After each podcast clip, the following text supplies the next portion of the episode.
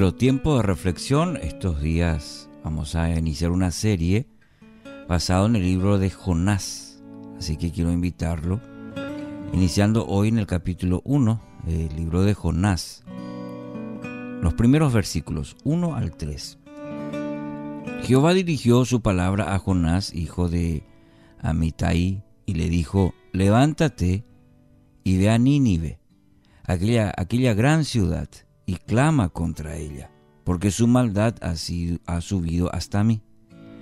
Pero Jonás se levantó para huir de la presencia de Jehová a Tarsis, y descendió a Jope, donde encontró una nave que partía para Tarsis. Pagó su pasaje y se embarcó para irse con ellos a Tarsis, lejos de la presencia de Jehová. Jonás 1.1 al 3. Título para hoy, incomodados por la palabra. ¿Cómo podemos saber si Dios nos está hablando?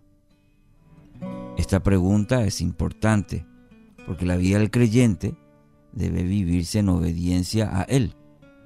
Y no será posible si no podemos discernir lo que Él nos está diciendo. Entonces, necesitamos alguna forma de evaluar si la palabra que recibimos es realmente palabra de Dios o no.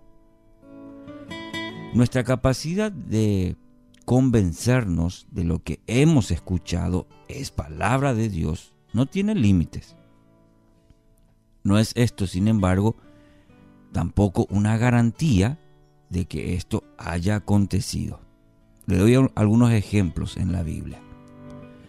Cuando Saúl perseguía a David, y hacía ya tiempo que el Espíritu de Dios se había apartado ya de él, vinieron a decirle dónde se escondía eh, David, el pastor de Belén. Y el rey exclamó, bendito seáis vosotros de Jehová, que habéis tenido compasión de mí. 1 Samuel 23, 21. Sin embargo, sabemos que esto no aconteció por la mano de Dios, esto no vino realmente por la voluntad de Dios ni tampoco estaban en lo cierto los hombres de David cuando le animaron a matar también a Saúl diciendo, Jehová ha entregado en tus manos a tu enemigo. La verdad es que si, si deseamos algo con suficiente pasión, ese deseo que queremos, cuidado, fácilmente podemos convencernos de que Dios mismo está detrás de esos proyectos, de esos deseos y que es Él quien nos habla con respecto a ellos. Y la verdad de las cosas no es tanto así. Mm. A veces ese deseo profundo ahí en el fondo es lo que nos mueve, pero no es el deseo de Dios, no es la voz de Dios. Una de las características que vemos en las escrituras lo va a ver siempre es que la palabra, mi querido oyente, incomodaba al que recibía. Y este es un principio muy interesante, muy importante, que siempre debemos considerar. Lo vemos eh, siempre en las escrituras. La palabra incomodaba al que la recibía. Hasta le podía parecer en muchos casos escandalosa, en muchos casos hasta ridícula. Mire ejemplos como Moisés. Moisés argumentando con Dios frente a la zarza. Piensa un poco en Sara, que se reía de la propuesta de un embarazo en su vejez. Otro ejemplo, Jeremías, confundido por el llamado de Dios. Recibieron la palabra y les forzó, diríamos, esa palabra. Jonás huyó en la presencia de Dios. Cuando escuchó la palabra, huyó. Zacarías frente al anuncio de un hijo. Le pareció ridículo esa palabra. El joven rico que se fue triste porque tenía mucho dinero, la palabra, cuando escuchó, le incomodó la palabra. O quizás en el Nuevo Testamento, cuando aquellos seguidores de Jesús le les dio esa palabra, esa palabra era muy dura para ellos y dejaron de seguirlo a Jesús. Les incomodó esa palabra. Y así podíamos pasar horas, porque la lista es interminable de personajes que escucharon la palabra y las esa palabra le incomodó, les incomodó. Entonces, mi querido oyente, en todos estos hay una constante, hay un principio que marca.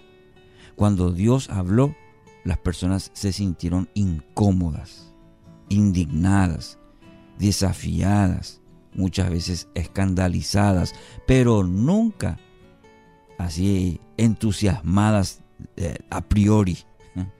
¿Entiende? Nunca. La razón es sencilla. ¿Sabe cuál? Estamos en el proceso de ser transformados. Estamos en el proceso de ser transformados y su palabra, mi querido oyente, siempre va a chocar con los aspectos no rendidos de nuestra vida.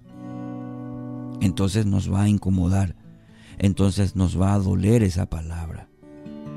Porque usted y yo estamos en ese proceso de transformación y la palabra siempre va a chocar con aspectos que todavía no, hemos rendido completamente a nuestro Dios. Al escuchar lo que nos dice, la carne, ¿qué hace? Inmediatamente protesta. La carne inmediatamente dice, no, eso, eso cuesta, eso duele. Y eso es justamente, la palabra es una espada. Y eso le pasó al querido Jonás. Escuchó la palabra, vino una instrucción, vino palabra y salió corriendo, huyó de la palabra, le incomodó la palabra. Entonces, mi querido oyente, en este ejemplo y lo que vamos a ir estudiando este tiempo en la serie sobre Jonás, si las únicas palabras que usted escucha hablar al Padre son siempre palabras que le hacen sentir bien o que le conceden lo que usted quiere, puede estar seguro que no es el Señor el que le está hablando. Cuando Él habla, lo más probable es que a usted se le ocurran muchas razones para convencerse de que no es Dios el que está hablando. Entonces, en este principio, sigamos creciendo, sigamos atentos a la palabra, porque la palabra nos va a incomodar. Entonces es palabra de Dios, porque siempre su palabra nos confronta, nos, revela lo que hay en el corazón y muchas de ellas, muchas de ellas, eh, nos quebrantan. Entonces es palabra para nuestro bien. Que su palabra hoy siga obrando en tu vida y en la mía. En el nombre de Jesús. Amén.